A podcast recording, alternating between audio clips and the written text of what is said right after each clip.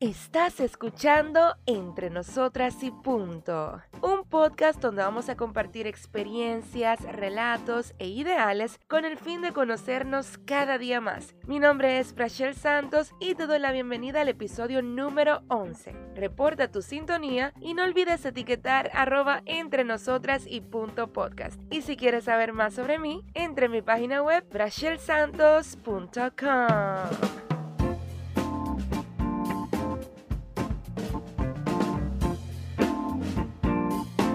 Hello, hello, hello, hello, hello, mis queridas, bellas, hermosas y amigas.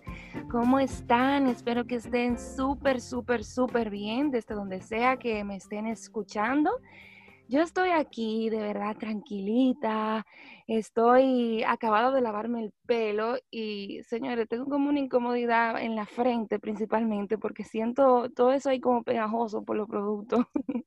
Pero como siempre, feliz y contenta de estar una semana más aquí en este bello, hermoso y maravilloso podcast. Te quiero recordar a ti, si es primera vez que estás escuchando uno de estos episodios, te quiero más bien decir que te vayas desde el episodio número cero, pues para, para, que estés en orden y para que vayas más o menos entendiendo la temática de este podcast. Y a ti que siempre me escuchas, gracias, gracias, de verdad, te mando un besito y un abrazo y hombre, compártelo. Acuérdate que se lo tienes que mandar a tu abuelita, a tu tía, a tu hermana, a tu amiga, a todo el mundo. Comparte este episodio, comparte este podcast, pues para que se pueda seguir regando la voz y, nada, y que cada vez sigamos creciendo esta comunidad. Y bueno, en el día de hoy quiero hablar sobre un tema, más bien vamos a decir fluir sobre un tema, y es sobre el perfeccionismo, sobre lo que eso hace en nuestras vidas, en nuestros planes y todo eso.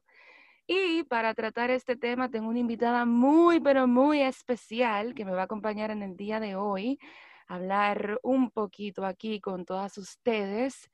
Y es Jasmine Cabrera. ¡Woo! La bulla del público. Hola, mi querida Brachel y a toda la gente que escucha entre nosotras y punto este maravilloso podcast dirigido a mujeres sobre temas que nos afecten. Qué bueno que podamos tratar estos temas desde nuestra perspectiva. Eh, me encanta que puedas ayudar a las mujeres y que las mujeres se sientan identificadas con todos estos temas que nos afectan y que podamos hablarlo eh, también desde una perspectiva de la experiencia personal, porque así otro se siente identificado y pueda tomar sugerencias de cada experiencia de nosotras. Y qué bueno que iniciando el año con este tema tan interesante. Muchas mujeres les pasa esto y podría ser una resolución muy interesante para inicio de año de dejar de azotarnos, de dejar de eh, frustrarnos con ese perfeccionismo extremo, que es muy dañino, eh, Rachel. Ay, sí, Dios mío, mija. Aprovechando, como tú dices, que estamos en el primer mes de este año 2021. ¿Quién le iba a decir el año pasado con esa pandemia, Dios mío, que todavía, ojalá y que, que, ya se siga arreglando eso? Pero ¿quién iba a decir que, que, íbamos a estar ya por fin en el 2021? Que le pedimos a Dios que por favor, que este año sea mil veces mejor. por lo menos hay esperanzas este año con las vacunas y por lo menos ya se conoce muchísimo más del virus y los médicos ya tienen mayor conocimiento sobre cómo tratar la enfermedad. De todos modos hay que seguir cuidándose, señores. Así mismo. Yasmín, yo quiero que tú eh, me hagas el honor de presentarte ante nuestro público. Señores, si ustedes oyen que ella habla tan lindo, es porque mi amor, ella es presentadora de noticias, o sea, perdón, discúlpenme. yo quiero que tú ah. te presentes hacia nuestro público porque antes yo tenía la temática de que yo hacía como una presentación de cada, de cada persona y pues luego decidí que mejor eh, dejar que la gente se presente y que digan ellos mismos qué son, qué quieren ser y todo eso. Así que dale para allá. Muy interesante, porque realmente en mi caso no solo soy lectora de noticias, entonces eh, sí es lo que las personas conocen de mí, la lectura de noticias. Yo estudié periodismo y vengo desde un tiempo trabajando en prensa, antes eh, reporterismo, después eh, fui analista internacional, comentarista y ahora estoy en la lectura de noticias. también estudié relaciones internacionales, tuve un tiempo como editora internacional en un canal de televisión, también escribiendo artículos, dando clases sobre diversas asignaturas del tema, pero también, y en algo que coincido con mi queridísima Brachel, estoy en el mundo del arte, me encanta la actuación, es algo que lo he hecho en paralelo. Eh, en un inicio mi carrera iba por ahí, después me enamoré del periodismo y luego volví a enamorarme del arte. Yo creo que simplemente aceptar que a veces somos seres integrales y que debemos explorar las distintas eh, bondades que nos ha dado Dios, las distintas capacidades eh, y por qué nos podemos hacer múltiples oficios. Entonces también estoy en el arte, en actuación y también estoy estudiando guion desde hace un tiempo. Qué fina, un guion y estoy escribiendo una obra de teatro. Y bueno, vienen muchas cosas buenas para este año en el arte. Ay, ay, ay, yo no puedo contigo, Yasmin, pero tú estás muy activa. Tú ves, es todas esas cosas, todas esas, esas definiciones. Yo creo que nadie pudo haberla dicho mejor que tú. Y mira, eh, eh, yo espero, Linda, que como tú estás cogiendo tu curso de guion, yo espero eh, que si tú quieres una morenita linda, chula, ya tú sabes, con el pelo rizo, tú pienses ahí, Brachel, de una vez. Así es, porque los guionistas a veces escribimos inspirados en personajes. Exacto, exacto. Mira, te iba a decir que de por sí tú, tú siempre has estado en el arte, porque la lectura de noticias, eso es un arte. O sea, yo intenté cuando estábamos en los tiempos de Supercanal, señores, para los que no saben, yo conocí a Yasmín eh, como en el año, ni me acuerdo en qué año, como en el año 2009, 2008, algo así. Antes de tu irte a Argentina, nos conocimos. eso hace como 20 años. Y, bueno, no vamos a tirar números porque van a descifrar nuestra edad. Hace muchísimo tiempo que nosotras nos conocimos en Supercanal y yo recuerdo que en esa época yo siempre veía a Yasmín en el camerino maquillándose, como que siempre le hacía muchas preguntas y como que siempre me sentí tan intrigada con, contigo y luego la vida nos conectó de nuevo y nos unió en el arte de la actuación. Pero eso que tú haces de lectura de noticias, eso para mí es arte también, porque como te dije, yo intenté en ese tiempo, yo estaba más jovencita, claro, y recuerdo que Domi García Saleta, ella me, me, me decía, ven, para que haga pasantía conmigo. Eh, ven, para que aprenda, que sí o qué. Y yo intentaba, y de verdad, o sea, yo, mi voz en off, perfecto, pero el día que me dieron un micrófono, que para yo presentar noticias serias en la calle, eso para mí fue muy difícil. Yo creo que el tener cierto entrenamiento en actuación sí suma mucho para la lectura de la noticia y para el manejo de la cámara. Eh, por ejemplo, porque hay noticias que te impactan, pero al ser tu día a día, eh, realmente hay mucho de actuación en la cámara. Por ejemplo, yo puedo llegar con algún problema de mi casa y si estoy dando una noticia feliz, pues yo sonrío, o sea, aunque no me sienta de tal forma. Entonces, el manejo de la cámara, el perder el miedo escénico, eso tiene mucho en común con la actuación y la locución. Eh, también, por ejemplo, el manejo de la respiración, que a los actores eh, nos dan la respiración con diafragma para poder eh, proyectar la voz. Eso ayuda muchísimo al locutor y esa es la base, porque tú puedes estar leyendo y te quedas en una línea, por ejemplo. para leer rápido hay que saber respirar. pero también hay un manejo en la cámara que sí ayuda muchísimo la práctica de la actuación para que te salga muchísimo más natural. Totalmente, totalmente. Mira, y con lo del tema de la, de la actuación, tú dijiste que tú comenzaste eh, en ese mundo y luego te enamoraste del periodismo. Cuando, cuando te fuiste a estudiar fuera del país, estudiaste actuación, eh, tomaste cursos, a propósito de que tú estabas en Argentina, que allá hacen muy buen teatro y muy buenas películas, eh, eh, ¿tú, ¿tú viste más de ese arte allá? Sí, mira, en un inicio yo me fui con una beca de la OEA, yo estudié Relaciones Internacionales, porque a mí me gustaba el mundo del conocimiento y para mí era como eh, difícil desconectarme de los libros. Pero después entendí que todo te servía, porque también una actriz con ciertos conocimientos puede estudiar mejor la psicología de un personaje. Si tú estás acostumbrado a leer, te puedes aprender mejor los guiones, puedes entender mejor un texto, eh, textos complejos. Bueno, tú eres actriz, o sea, hay textos que son fáciles, pero hay otros que son muy complejos. Puedes entender mejor los periodos históricos. Entonces después yo entendí que todo me podía servir en un inicio, como yo tenía una beca, tenía que estudiar muchísimo y estaba 24/7, eh, los textos eran en inglés, entonces fue muy cuesta arriba porque el sistema educativo de argentino es muy diferente al sistema educativo dominicano, entonces fue acostumbrarme a un cambio muy radical con muchas exigencias porque yo estaba en una de las mejores universidades en esa área. Pero después eh, yo me, me, empezó a picar ese gusanito, ese deseo de hacer cosas artísticas y sí, entré a una escuela de teatro y estuve haciendo teatro amateur. O sea, como hobby, y sí, hice una obra que estaban entre estudiantes, también hice un cortometraje, y ahí me sentí de nuevo plena, porque al que le guste el arte tiene que hacer arte como sea, aunque, aunque, aunque sea como de modo no profesional, pero tú necesitas eso, porque eso te da como una vida, como, como que esa partecita tuya empieza a sentirse plena. Y la verdad es que después de ahí yo como que lo entendí. Yo dije, no, no me puedo desconectar. Tengo que seguir haciendo arte eh, de forma paralela y que el destino me lleve a, porque sabemos que el día tiene 24 horas, ¿verdad? Entonces en algún momento...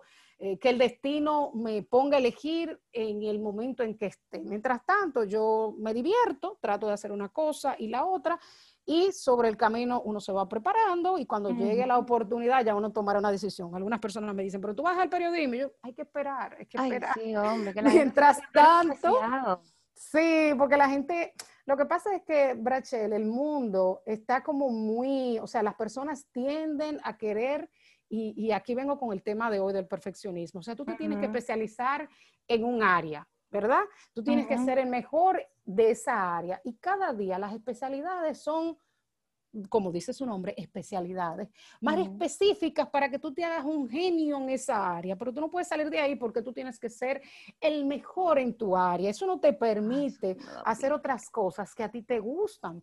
Yo te voy a decir un ejemplo mío, por ejemplo, a mí me encanta bailar. Ya yo no voy a ser bailarina, no lo voy a hacer porque no tengo esa flexibilidad, no lo voy a hacer de modo profesional. Pero ¿quién dijo que yo no puedo bailar y ponerme en una clase y divertirme?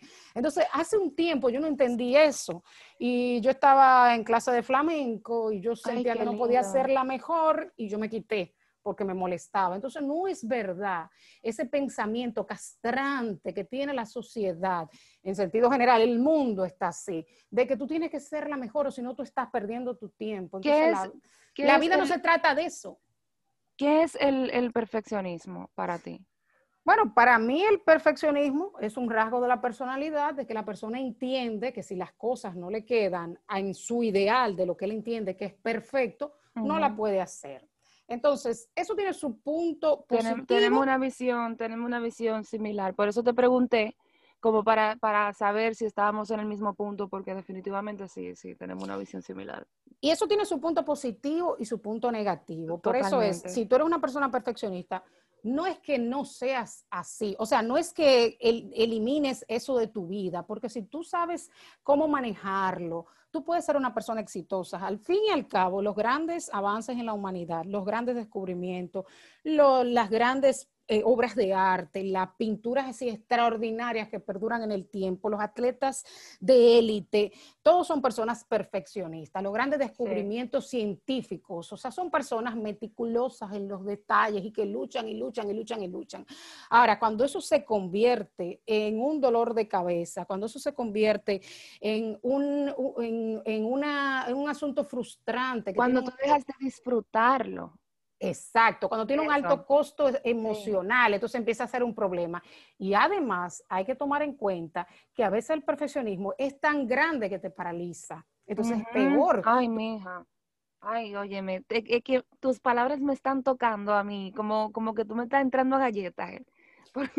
Oye, Es, que, este tema, Brachel, yo lo he trabajado en terapia, porque la gente cree que tú vas a dejar de ser perfeccionista. No, no, no, yo me, imagino también en tu caso de que como tú tienes una posición en los medios de, lectora de noticias, que tú tienes como muchas expectativas encima de ti sobre, sobre la seriedad, sobre el comportamiento políticamente correcto, y, y tú tienes una parte de ti que le encanta, por otro lado, el arte, que le fascina bailar, y también tienes como esta imagen de, que tiene que estar todo el tiempo puesta, yo me imagino que es, eso también te retumba la cabeza con tu perfeccionismo. Yo, o sea, ya yo hice las paces con eso, pero no te voy a negar que hay ciertos papeles que yo no lo puedo hacer. O sea, hay ciertos papeles que yo estoy clara, que yo eh, represento una imagen, yo no voy a hacer un desnudo si leo noticias, por ejemplo, y eso yo lo tengo muy claro.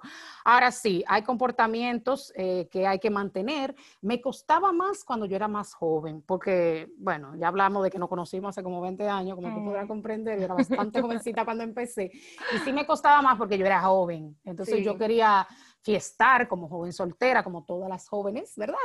bailar, eh, qué sé yo, eh, brincar, yo era muy canera, me gustaba. Eh, entonces eso me causaba ruido, a la gente le causaba ruido, esa persona tan seria que está leyendo noticias, que está hablando de temas tan serios como está en una discoteca, como una loquita, tú sabes cómo es la sociedad, que te cataloga, o sea, simplemente me estaba divirtiendo como una persona joven que era. Ya ahora es más fácil porque yo estoy casada, ya yo no voy a discoteca, ni me interesa. Tú sabes que yo, yo me, me, fui soltando también como con el tiempo, porque yo incluso, o sea, cuando comencé en los medios, a pesar de que yo no, no inicié en noticias ni nada de eso, y comencé en un medio que me permitía quizás eh, eh, tener un poquito más de libertad, que fue en el programa de comedia donde, donde yo trabajaba con Remo y Miguel, eh, o sea, como que quizás el comenzar ahí me daba un poquito más de libertad, pero yo me sentía súper cohibida cuando yo salí a la calle. O sea, yo como que después de que empecé a tener notoriedad en los medios, como que siempre sentía como que tenía que, que, que, que, cuidarme, que tenía como que ser perfecta, como que yo tenía que tener cuidado para que la gente no vaya a hablar, ni vaya a pensar que qué sé yo cuánto. O sea, muchísimas veces yo ni siquiera andando en nada malo, yo me comportaba como que yo estaba andando en algo malo. Porque la gente está constantemente evaluándote. Exacto, exacto. No, y, y realmente uno que piensa muchas veces, no siempre, porque a veces, ¿verdad?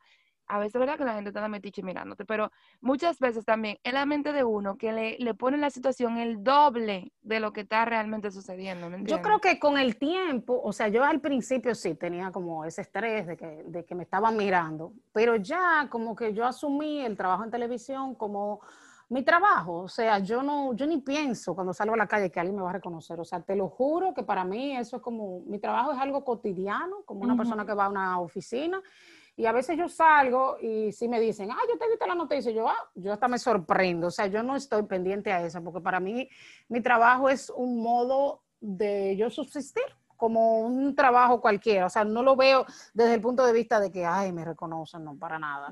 Pero sí no te voy a negar que en un inicio eh, el asunto de la noticia sí eh, me mantuvo como con muchas limitantes. Lo que pasa es que también los tiempos han evolucionado. Ya, por ejemplo, se ven mujeres muy serias de la televisión, por ejemplo, que suben fotos desde la playa con su traje de baño, no un traje de baño con una tanga, ¿verdad? Pero suben y nadie lo critica. Eh, cuando yo empecé los medios, sí, era como que un poquito más fuerte. Inclusive se ha visto una evolución en la forma de vestir de las mujeres. Antes era chaqueta, entonces mientras más sobria te veías, era mejor. Sí, más, más seria. Exacto, y ahora se observa un destape. Las mujeres de la noticia ya, o sea, sin llegar al exceso, porque a veces pienso como que en algunos canales algunas presentadoras se exceden, pero ya uno se pone su ropa más descubierta, colores más vivos, y ya, por ejemplo, yo no he vuelto a usar una chaqueta jamás. Sí, porque se supone que el punto de la, de la noticia es que uno se concentre en recibir el mensaje y que no se, que, que, que no se eh, entretenga mirando la belleza que de por sí ustedes poseen. O sea, que yo creo que lo más importante. Me imagino que por eso. Ni siquiera es la belleza, eh, Brachel. no, tú sabes la, de distracción. distracción. exacto, tú sabes lo que quise decir con la belleza. Que o sea, el arete grande. Los atributos. O sea, imagínate una mujer con unos senos grandotes y que tenga un escote y que me esté diciendo a mí que, que qué sé yo, que Bin Laden entró a, Cuba, que Bin Laden revivió. O sea, yo, yo, no, yo no voy a estar pendiente a la noticia, yo voy a estar pendiente a su escote. Exacto, por ejemplo, los eh, colores llamativos, las texturas llamativas, eh, eh, un brillito, entonces tú vas a estar pendiente al brillo, o unos aretes grandes, tú vas a estar, oh, pero qué arete que tiene ella, mira la forma del arete. Entonces sí, un peinado muy exagerado, tú vas a estar viendo el peinado. Entonces es una manera como, pero lo que te decía era la evolución en cuanto al destape, o sea, estar demasiado cubierta ya no es necesario, e incluso ya se ha humanizado un poco más la figura del presentador, del lector de noticias, o sea, tú quieres una persona que esté conversando, ni siquiera ya se usa la voz engolada así, buenas tardes. Sí, es cierto. Porque tú te sientes mejor cuando tú ves una gente que se parece a ti y la gente conecta más fácil. Pero a propósito de, de eso que decíamos del perfeccionismo, mientras las carreras sean más públicas, es más difícil para las personas perfeccionistas manejar esa situación. Por ejemplo, no es lo mismo una persona que trabaja en una industria, un ingeniero industrial, que por ejemplo tú que eres actriz y yo también estoy en ese camino, eh, un poco más atrasada que tú porque tú tienes más experiencia, pero... no, pero tú eh, tienes tu experiencia en otras cosas que te suman también a la hora de actuar. Porque la, experiencia que tú tienes en general, eso no, se improvisa.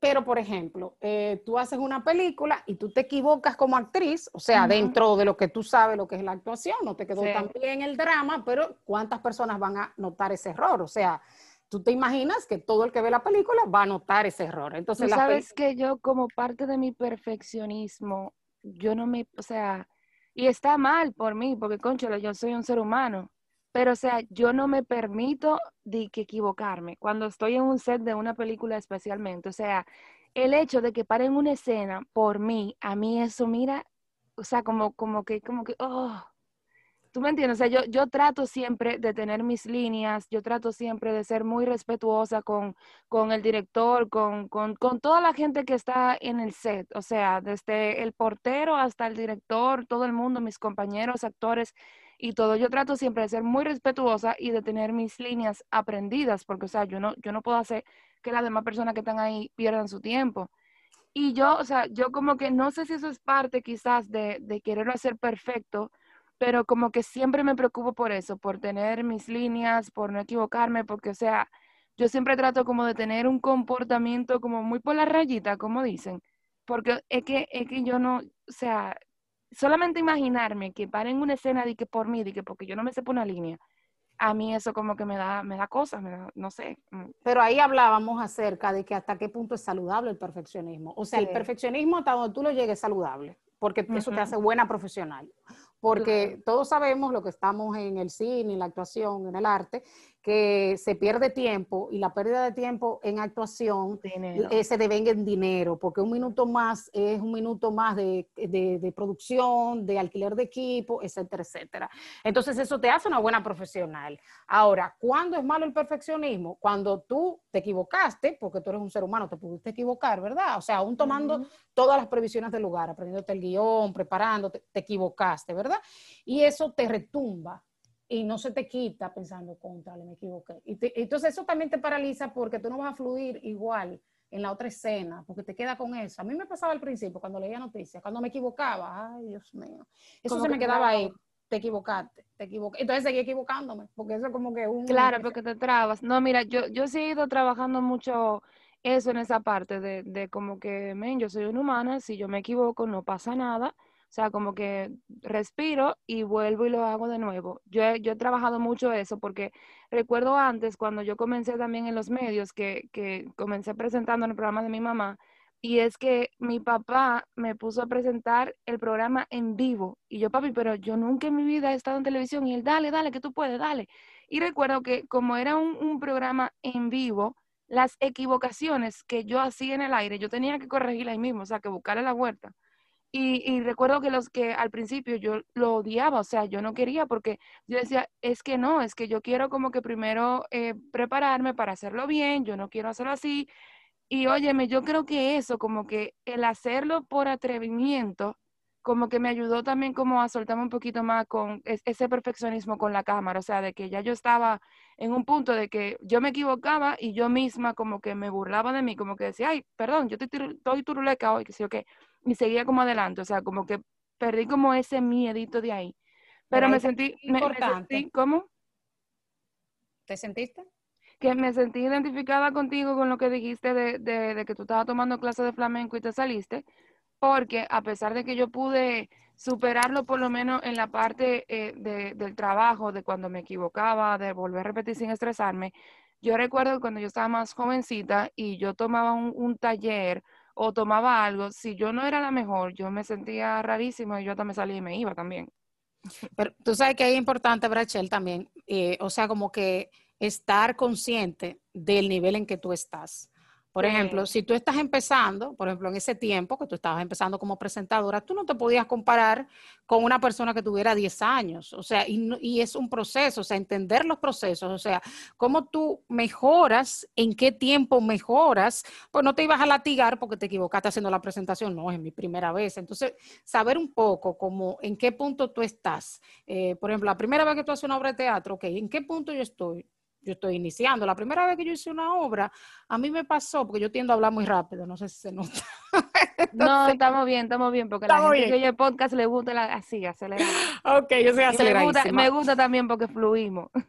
yo soy aceleradísima y a veces ni cuenta me doy. Si bebo café, peor. Y si, y si como, y si, bebo come chocolate. Ay, ay, no duermo, no duermo. Ahí es que no me callo. Y mi marido, ya, me repetiste eso diez veces. Yo habla bajito. ah, no, pero tranquila, que tú eres como yo, que cuando yo me emociono, yo me voy en una, mi amor, y, y, eso es por ahí me fui. Entonces me pasó en la primera obra que hablé muy rápido. Entonces, bueno, sí, o sea, no quedé mal.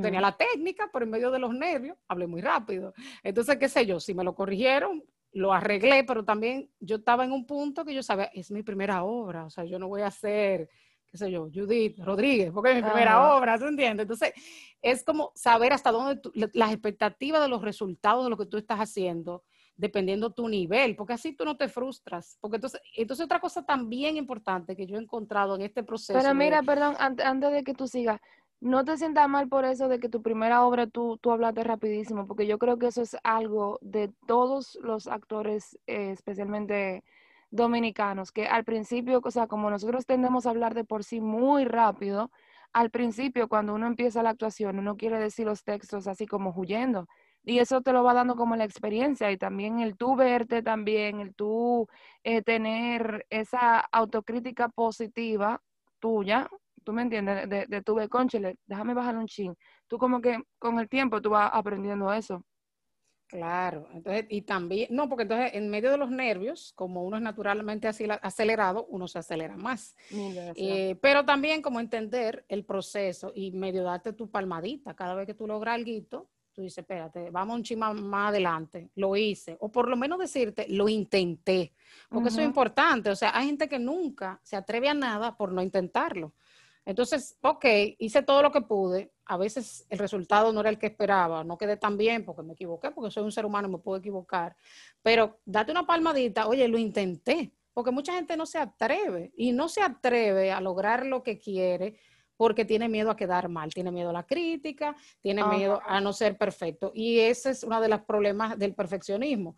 En, algunas carreras es, un problema porque la gente perfeccionista se fija tanto en detalles que dura muchísimo para finalizar o para tomar una decisión, porque si tomo tal decisión y después me va mal, no, toma la decisión con los elementos que tú tienes en tu presente, que evalúa eh, costo-beneficio. Toma la decisión que tú entiendas adecuada en ese, momento. Y si te equivocaste, después toma otra y ya.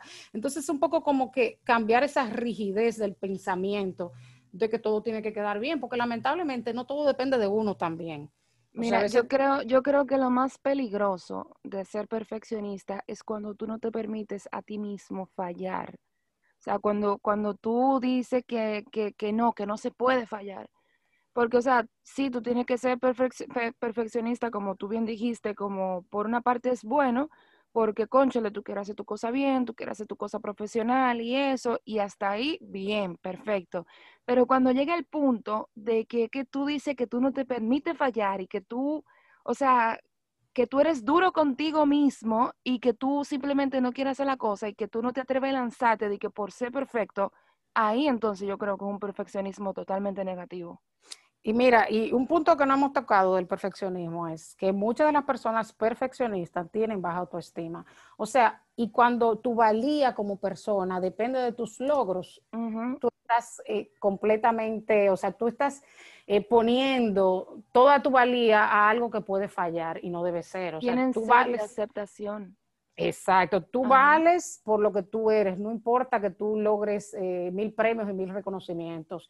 Ok, tú vas en el camino de, de, lograr cosas porque tú amas lo que quieres y lo haces tan bien que vas logrando cosas.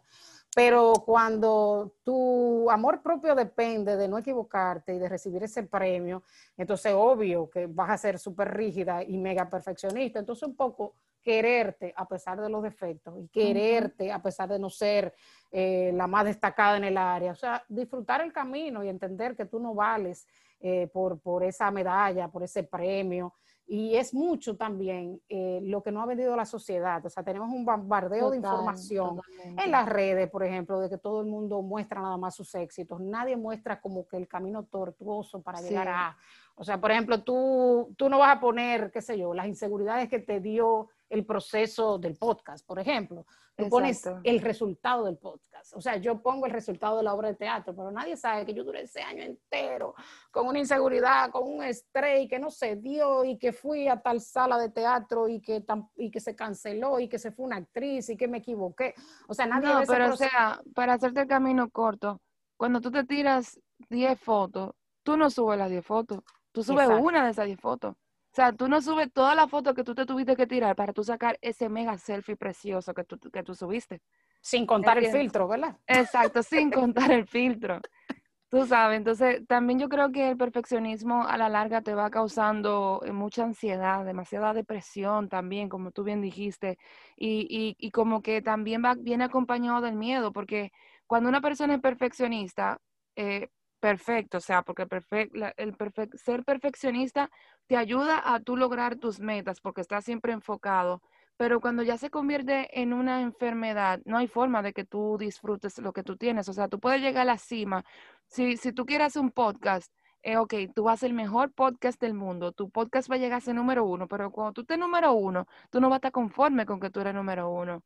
Entonces ahí ya tú quieres otra cosa y otra cosa y otra cosa y tú nunca vas a estar conforme y nunca, o sea, nunca va a estar bien, nunca va a estar perfecto lo que tú estás haciendo. Sí, porque a medida de que tú logras más cosas, tu parámetro eh, va siendo más alto, la vara es más alta.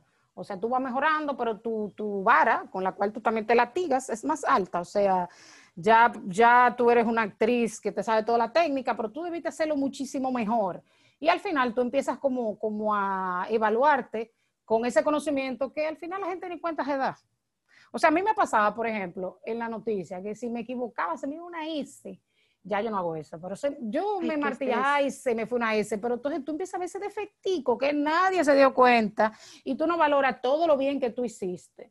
Pero como tú eres tan perfeccionista y ya tú estás a otro nivel y ya tú, yo por ejemplo que tengo tanto tiempo leyendo noticias, como para mí ese defectico, esa cosita, ese tonito que se me fue, ese ronquido, ya para, ya eso como que... Parte del deporte o sea, ennegrece todo el trabajo, daña todo el mm. trabajo. Y no es así. Al final el público no está pendiente, porque si te fue una S, bueno, la gente a veces se le va a la S, que quizás no, se vio tan real tu lloro, pero la gente quizás ni cuenta se dio. Entonces, y nosotros tenemos la mala suerte, los que somos actores, que están los críticos de arte. Eso sí, eso pasa mucho también en las, en las obras de teatro, que yo siempre trato como que de relajarme, porque si tú te pones y que estás pensando y que no me quiero equivocar ni en una sola palabra, óyeme, tú te, tú te vas a equivocar y aunque sea una cosita se te va a ir.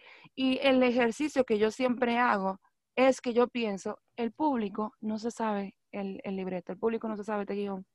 Así o sea, si a ti se te va una palabrita, si, si, se te va una cosa, en vez de tú ponerte de que a, a martiriarte, tú lo que tienes que hacer es salir para adelante y buscarle la forma y la vuelta a eso. Y olvídate, porque el público no se va a dar cuenta. El público se da cuenta si tú cambias de actitud. O sea, si tú te frenas, di que porque tú no lo estás haciendo perfecto. Y está también el tema de manejar el lenguaje interno. O sea, tú como que constantemente uno tiene que observarse. ¿Qué yo me estoy diciendo a mí misma? Uno no se da cuenta. O sea, por ejemplo, te equivocaste. Ay, qué mal, qué mal lo hice. De año yo no sirvo, yo siempre me equivoco, por ahí te va y te va. por ejemplo, a mí me pasaba que yo vivo luchando con eso. Yo también estudié relaciones internacionales y yo daba clases y yo, y yo empezaba. O sea, yo me aprendía, preparaba todo mi tema, ¿verdad? Y si me preguntan tal cosa, iba a la computadora, déjame buscar tal tema. Pero y si me preguntan tal cosa, iba, y después yo dije, oye, pero que el conocimiento nunca se va a terminar. O sea, tú delimitas el tema. Siempre va a haber un estudiante que te va a preguntar algo que nada que ver con el tema, pero tú no te lo tienes que saber todo. Entonces, un poquito como que parar ese pensamiento obsesivo de que, pero mira, y si tal cosa, o si, si se me olvidan las líneas, porque también el perfeccionista vive como con un miedo y una inseguridad, y si se me olvida la línea, entonces tú te sobreaprende la línea para que no se te olvide. Y la repite, la repite, la repite, la repite, la repite, pero espérate, o sea, el perfeccionista ensaya de más. El vago no ensaya, pero el perfeccionista ensaya de más. Y también tú muy bien sabes, como eres actriz, que ensayar de más también es malo. Ensayar de más es malísimo. Eso es terrible. Eso, eso te carga pésimo. No hagan eso, señores. Lo mejor es cuando tú tienes que ensayar una cosa, tú ensayas el día anterior y el mismo día tú lo pasas una, dos, tres veces y ya. Y quédate chilling, relajado, descansa y bebe mucha agua. Eso es lo mejor. Y olvídate del mundo y dale para allá cuando está el, momento. Mira, Yasmin, yo tengo aquí unas causas del perfeccionismo que quisiera compartir. A ver. Eh, mira, según un artículo que, yo leí y lo guardé porque me, me interesó mucho, Crecer en un ambiente en el que se reciben elogios constantemente, ya que esto puede ocasionar presión extra por mantenerse dentro del estándar. Ser humillado constantemente durante la infancia. Los padres autoritarios que exigen mucho a sus hijos. Algún tipo de experiencia negativa o trauma, o sea, de que le haya pasado algo quizás en el colegio o en el ambiente familiar. Crecer en un hogar con padres o hermanos muy exitosos los hijos de padres perfeccionistas pueden desarrollar una, personalidad perfeccionista. Y como tú dijiste también, alguien que sufre de baja autoestima también puede, puede sentir sentimientos de, de, inferioridad y por ende ser perfeccionista. La poca tolerancia al fracaso y la sociedad altamente competitiva, o sea, lo que uno ve en las redes. Lo que uno ve día a día de la sociedad altamente competitiva. Ya lo sabes. Y, mucho también de, que, o sea, tú te juntas con una amiga, lo primero que te preguntas si tiene mucho que, no la ve, eh, dime, ¿y el trabajo? ¿Y qué está haciendo? O sea, la gente, esta sociedad eh, es muy del logro, del logro, de cuánto has logrado, de cuánto, y la persona vale por su logro que tanto alcanzado laboralmente. Sabes que uno tiene como un chip, no sé si te ha pasado de que quizás tú tienes mucho tiempo que no te juntas con una amiga y se ven así como casualmente, se reúnen y al principio cuando empiezan a hablar todo es perfecto. ¿Y cómo tú estás? No, yo estoy súper bien, yo estoy que sé qué, uh. y cuando la conversación ya va por una hora, ahí es que empieza ya como, como a, salir las verdaderas cosas quizás. Ah, no, que tengo tal problema, ah, no, que tengo esto, porque, óyeme, el mundo ahora mismo está como tan competitivo con esto de las redes, de que todos estamos felices, todos estamos bien, todos tenemos nuestra vida en orden, no pasa nada. O sea, como que tú tienes que tener mucha confianza con una gente para tú abrirte y tú decirle de que, hey, mira, yo la estoy pasando mal. No, yo no estoy bien ahora mismo. Y lo mismo con las parejas, o sea, nadie quiere admitir que tiene algún problema con su pareja. Nadie quiere admitir que discute un día con su pareja, por Dios, que tiene problemas, eso es normal. Exacto. Digo, no es que tú vayas a estar diciendo todos tus problemas. Ventilando, no, no, no, Ventilando tus problemas, pero realmente lo que uno ve en las redes sociales es la pareja perfecta. Y cuando tú vienes a ver al, mes el divorcio, ¿pero qué fue? Yo estaba muy feliz en la foto.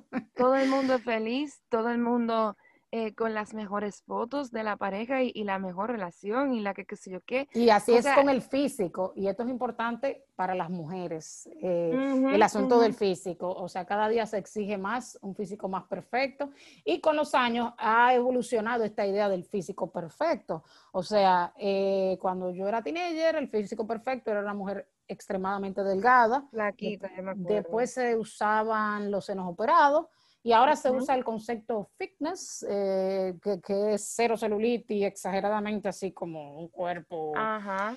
Y con el tiempo, gracias a Dios, se están aceptando ya los diversos cuerpos, o sea, ya hay como más aceptación a la diversidad. Lo mismo con el cabello. Yo vi un post lindísimo que tú escribiste y como que me, me, me emocionó porque en los tiempos, por ejemplo, de mi niñez, tener el pelo crespo era una mala palabra.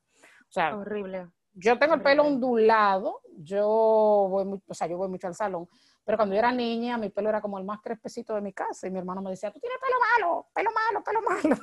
Y ya tu familia tiene el pelo más así que el tuyo. Exactamente. bueno, pero yo también he ido mucho al salón, tú sabes que hay unos truquitos de mucho blower, de, de, para que te enlacio. Pero, o sea, me, me, reía mucho, con, o sea, me dio mucha pena tu post y también sentí mucha empatía porque antes eso no se usaba, era como que la greñita, el pelito malo, pero ya, gracias a Dios, se ha cambiado y hay un lenguaje de mayor aceptación hacia la diversidad. Inclusive ya es bullying decirle a una gente que es gorda. antes, a los niños se les decía, ¡qué gorda! Era muy normal, o por ejemplo una cara con acné. Yo tenía, yo tuve mi adolescencia entera con un acné terrible y la gente te decía, mira, pero ve al médico, o sea, la gente como que no Tú sabes que yo creo que... son cosas como que se van desconstruyendo, yo creo como que poco a poco, eh, porque también las redes sociales, a pesar de que, de que son de, de mucha presión a nivel competitivo, también tienen su cosa buena, y es que a través de las redes sociales como que han surgido eh, muchas personas diversas, o sea, con cuerpos diferentes, con mentalidad diferente, con cabello diferente, que eso, eso yo siento como que poco a poco el mundo se está desconstruyendo con esos tabús y con esa perfección que, que, existía como que antes, por lo menos con el cabello, con el peso y todo eso. Yo creo como que poco a poco, sí, como, como que se van alivianando un poquito más las cosas. Yo creo que también hay mayor conocimiento de la psicología antes, por ejemplo, a los niños no lo llevaban al psicólogo. Si un profesor te daba una pela, yo me acuerdo que a mí me daban un no, la monja. Ni un niño ni un adulto, porque, o sea, un psicólogo antes era de que para loco. Exacto. Y eso es lo mejor que he hecho en mi vida, mi hija, el psicólogo. A mí las monjas me daban con un reglazo, tanto que hablan, yo no tengo nada en contra de la religión, pero eran monjas, o sea, no se supone que te dieran reglazo, ¿verdad? pero en aquel entonces era como que, que tú hiciste, mija, que te dieron un reglazo. O sea, no era común ver un padre que se enojara porque te llamaran la atención. entiendes? Entonces, ahora ya hay más conciencia, ya, ya hay muchísima conciencia, hay muchísimos libros que ahora ser un padre, o sea, ya ahora, ahora hay otros problemas en, torno a la maternidad, pero esa parte de conciencia, de psicología, está más al alcance de todos. Y eso ha ayudado, eh, las redes sociales, como tú dices, el acceso al Internet, por ejemplo, ya todo el mundo en Google lo busca y aparece, eh, qué sé yo, qué cosa no se le debe decir a los niños, qué cosa se le debe decir. Entonces eso ha ayudado un poquito como que a bajar un poco la presión en cuanto al perfeccionismo del cuerpo. Igual el que es perfeccionista, el que es perfeccionista siempre se va a buscar lo mínimo, la celulitis que le salió en el trasero, que una chiquititica, y esa es la que se va a ver. Totalmente, totalmente. Mira, Justin, ¿qué, ¿qué, cosas tú sientes que tú has dejado de hacer en tu vida, aparte del flamenco, por, el, por el perfeccionismo? ¿Qué cosa tú crees que el perfeccionismo te ha impedido? ¿Y qué tú has hecho como para, para irlo alivianando? Yo creo que yo he dejado pocas cosas, la verdad, porque eh, a pesar de que yo soy perfeccionista, a mí, cuando yo me cojo una cosa, yo le doy para allá, aunque me, aunque me tome 10 años. Eh, sí, el flamenco lo dejé, porque también la profesora me criticaba mucho y el que era y el que es perfeccionista no soporta una crítica excesiva porque lo toma como muy profesional, como que yo no sé, yo no sé bailar esto, entonces yo ahí no lo supe, no supe lidiar con eso, pues contra de ya, ¿qué importa? Que me critiquen, yo no soy una profesional. Pero bueno, em, yo realmente eh, sí me afectó mucho cuando empecé a leer noticias. Eh, yo recuerdo que andaba de idea antes de empezar a leer noticias. Todos los días yo iba al baño de leer noticias. El miedo mío era terrible a equivocarme. Entonces, hasta que yo no agarré esa confianza que yo sabía leer noticias, yo nunca me relajé. Ya no, ya yo voy 10 minutos antes. Yo, yo puedo leer una cosa y léetela ahí mismo. Y léetela rápido, porque yo leo rápido. Yo tengo una lectura. No, o sea, yo, yo te puedo decir, lo veo, ya yo leo. Cuando yo comencé el podcast yo, yo escribía, o sea, en los primeros capítulos yo escribía desde la A hasta la Z, ya yo te puedo decir que ya, ya obviamente ya me siento más relajada, más relajada, me siento más en confianza, porque o sea, esto del podcast es un proyecto que yo tengo desde hace años en mi cabeza y que yo quería hacerlo tan perfecto que yo no me atrevía nunca a lanzarlo. Hasta que después yo dije, ay, hombre, que yo puedo perder, por Dios, ¿por qué yo tengo que tirar un podcast perfecto? ¿Por qué tiene que ser el número uno? ¿Por qué tiene que ser el mejor del mundazo? Déjame yo simplemente empezar y punto, y disfrutármelo y ya. Y que poco a poco vaya creciendo, o paso a paso más bien. A mí me pasó que en un inicio yo entendía que yo tenía que elegir una carrera y, ser perfecta en eso. Entonces, eso quizás me hizo atrasarme en el arte. Yo ahora miro para atrás y me hubiese gustado, ya pasó, y bueno, ya uno es fruto de sus experiencias, buenas y malas, y de todas sus decisiones. Yo soy una mujer joven, pero eh, si yo hubiese tomado la vida de otra forma, con, sin ese pensamiento eh, obsesivo, quizás yo hubiera hecho todo, de todo un poco. De si tú supieras que a mí me pasó igual, eh, mi papá siempre me decía, o sea, como yo canto y actúo, como que trabajar a las dos áreas. Y yo que no, que no, que no, que no, yo me quiero especializar en una. Y lo que hice fue que empecé a especializarme en la actuación, o sea, porque quería perfeccionarme, quería ser muy buena actriz. Y dejé a un lado las clases de canto, dejé a un lado todo lo, todo lo relacionado con el canto. Y al sol de hoy no te voy a decir que me arrepiento porque realmente no me arrepiento de las cosas que pasaron porque ya están en el pasado, pero te puedo decir que por mi perfeccionismo yo dejé a un lado algo que me apasiona bastante y ahora mismo la posición en la que yo estoy es que, o sea, a, mí me encantaría eh, tener también como una carrera artística o algo, pero yo no me atrevo porque como yo dejé mis clases de canto en ese tiempo y como dejé todo eso a un lado, o sea, como que me da miedo el yo no hacerlo de que perfectamente, o sea, yo quisiera cantar, pero yo quisiera tomar clases, perfeccionar mi voz, o sea, como que eso del perfeccionismo en esa área del canto, yo lo tengo en mi cabeza de que grandísimo. Yo, por ejemplo, qué sé yo, a veces me arrepiento de no haber terminado la ENAD, la Escuela Nacional de Bellas Artes. Yo empecé, me salí porque también estaba estudiando periodismo y un poco me chocaba, pero como que en ese momento yo no visualicé que yo podía hacer las dos cosas. Y quizás no hacer el ENAD, porque todos sabemos que el ENAD eh, son muchas horas y quizás me va a chocar con la universidad, pero hacerlo los sábados, ¿tú entiendes? Pero yo entendía que no, yo tenía que ser muy buena y de hecho mis notas eran 100, 100, 100, 95, 98, o sea, yo tenía que ser muy buena en el área que yo eligiera. Entonces después me, me, me, enamoré de las relaciones internacionales y duré como dos años haciendo el GRE, el TOEFL, el qué sé yo qué, porque yo quería estudiar en Harvard y yo tenía ese pensamiento inflexible que yo quería ir a Stanford, a Harvard, una de esas universidades. Y yo siento que sí, al final no fui a ninguna en Estados Unidos, pero, pero que siento como que también fui muy inflexible en ese periodo de mi vida que pude decir, bueno, que yo le dedico tantas horas de estudio para entrar a esa universidad, porque era mi sueño en ese entonces, ya no, tampoco me arrepiento de no haber ido, pero en ese momento era mi sueño, que vamos a dedicarle tantas horas, pero también vamos a divertirme, vamos a tirarle la actuación que me divierte. Y yo no te digo hacerlo de modo profesional, pero por lo menos como ir haciendo otras cosas que me gustaban, que me complementan, que me dan felicidad, aunque no lo estuviera haciendo de modo profesional. Pero yo entendí en ese momento que si yo no iba a salir del ENAT y no iba a ser la mega actriz, que para qué yo iba a estudiar eso, si yo lo que iba a ser periodista y lo que me gustaba era otra cosa. Entonces, son de las cosas que te limitan y son decisiones que tú tomas en ese tiempo y que, y que ya, o sea, dan sus frutos. Sí, yo puedo ser actriz, pero yo tuve que ahora empezar desde cero Sí, pero lo bueno es saber que uno, uno nunca está tarde, siempre está a tiempo. Mientras que uno tenga salud y vida, yo creo que uno puede lograr todo lo que uno se, lo que uno se proponga. Y yo siempre veo el ejemplo de, de Morgan Freeman, el actor, eh, que él inició su carrera apenas, o sea, como a los 60 años, qué sé yo, 50 años. O sea, él comenzó viejísimo. Yo, yo no sé si tú viste la película de Jim Carrey, la que era que Jim Carrey era Dios, algo así. Sí, claro. Iba al cielo, perdón.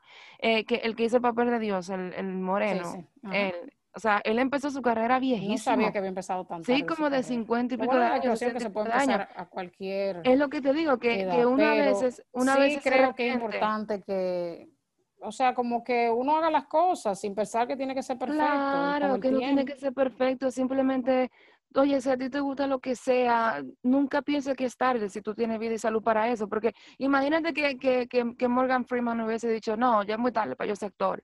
O sea, y con cincuenta y pico de años consiguió su primer papel grande. Bueno, señores, por un momento se nos fue la grabación. Yo no sé hasta dónde tú me oíste. No te eh, escuché al final, pero Gracias a Dios bueno, que fue al final, ¿eh? Exacto, estaba hablando de Morgan Freeman, señores, y que se olviden que si ustedes quieren lograr su sueño, olvídense de ser perfecto, simplemente denle para allá, no importa la edad que ustedes tengan. Eh, no dejen que el perfeccionismo te gane, o sea, sí, trata de hacer las cosas bien, trata de hacer las cosas excelentes, pero si llega un punto que tú no te lo estás disfrutando, que tú no te lo estás gozando, ten cuidadito con eso, porque eso, eso le puede hacer daño a la larga a tu salud y se lo puedes transmitir transmitir a tus hijos. O sea, que eso le va a dar una presión de vida que ni siquiera se van a querer divertir. Yasmin, para ir ya finalizando, si tienes algo más. Y, a propósito de los hijos, yo no soy madre, pero el que tiene hijos, esa carrera, porque los niños tengan clase de todo, desde chiquito, para, para que sepan de todo un poco, señores, eso es el camino a la perfección. sí, claro, así, así se empieza a ser perfeccionista. Exacto. Exacto, tengan cuidado con eso. Claro, mi niño sabe esto, aplauso, mi niño sabe lo otro, aplauso, y cuando tú vienes a ver, el niño dice, no, espérate, yo tengo que saber mucho y hacerlo bien, porque eso así que me validan. Exacto. esta no debe ser la idea, la idea yo te amo por como tú eres y vamos a ponerte en las cosas que te gustan. Ay, qué linda, vas a ser excelente madre. Ay, sí. Algún día. Algún día. Tres perritos después. Bueno, Jasmine, para mí ha sido un gran placer, un honor tenerte aquí. Tú sabes que desde que inicié el proyecto fuiste una de las primeras personas que le dije, óyeme, yo no sé de qué vamos a hablar, pero yo te quiero en mi podcast. Gracias por venir, de verdad. Eh, da tus redes y si tienes algo más que agregar. Gracias a ti, cariño, y a todas las personas que te escuchan, por yo, a través de mi experiencia, poder aportar un poquito de mi experiencia en el tema. Eh, mis redes son Yasmin Cabrera, Yasmin Y-E-Z, M-I-N Cabrera, que el nombre mío nunca nadie lo sabe escribir. Yasmin. Yasmin Cabrera. Eh, gracias, cariño, por la invitación. Eh, siempre es un honor hablar contigo y no sé, me alegra mucho como verte así, de adulta, porque yo me acuerdo que yo te veía como una niña, para mí tú eras como, la niña, la hija de los cantantes del programa. La que siempre te hacía muchas preguntas. Sí, sí, sí. Después poder coincidir en el medio ha sido como como, ay, Rachel, qué linda. y ya vayan a ver, vayan al canal de YouTube de la escena es, donde podrán ver escenas con la actuación de Jasmine Cabrera. También me podrán ver a mí ahí actuando. Eh, nada, para que vean más o menos ese ladito que, que tiene Yasmín de actriz, que no es por nada, pero es muy buena en su área. Yo me imagino cuando comience con los guigones, mi amor. Gracias, mi amor. No, ya ese guion está listo. Lo que pasa es que esto ha sido un año difícil. Y habían varias películas, pero esto fue un año como que paralizó todo. No, pero ya ahora en el 2021, ya ahora viene lo mejor. Este es el año. este es el año, si Dios quiere. Bueno, muchísimas gracias por la invitación, cariño. Y bueno, ustedes que están ahí, espero de verdad que les hayamos aportado, que les hayamos aportado oye, les hayamos. A ustedes que están ahí, espero de verdad que les hayamos aportado en estos minutitos. Recuerden que desde ahora en adelante yo, Rachel Santos, me considero su amiga y que ustedes son mis amigas. Así que por favor tengan la confianza total y absoluta de escribirme sus comentarios y sugerencias a entre nosotras y punto podcast gmail.com. Déjame saber por ahí si tú eres perfeccionista, si conoces a alguien que es así o si tú quizás antes de y luego, qué sé yo, te has ido arreglando. Mándame tus tips, déjame saber. Y muchísimas gracias, gracias, gracias, gracias por llegar hasta aquí. Gracias por escucharnos. De verdad, espero que juntas podamos formar una linda comunidad. Así que por favor, comparte este podcast, suscríbete y si aún no me sigues en Instagram, te invito a que lo hagas a arroba Santos para que estemos en contacto directo tú y yo. Te mando un besito y todo, pero todo, todo, todo lo bueno de este día. Bye, bye, bye. Nos vemos en el siguiente episodio. Cuento contigo.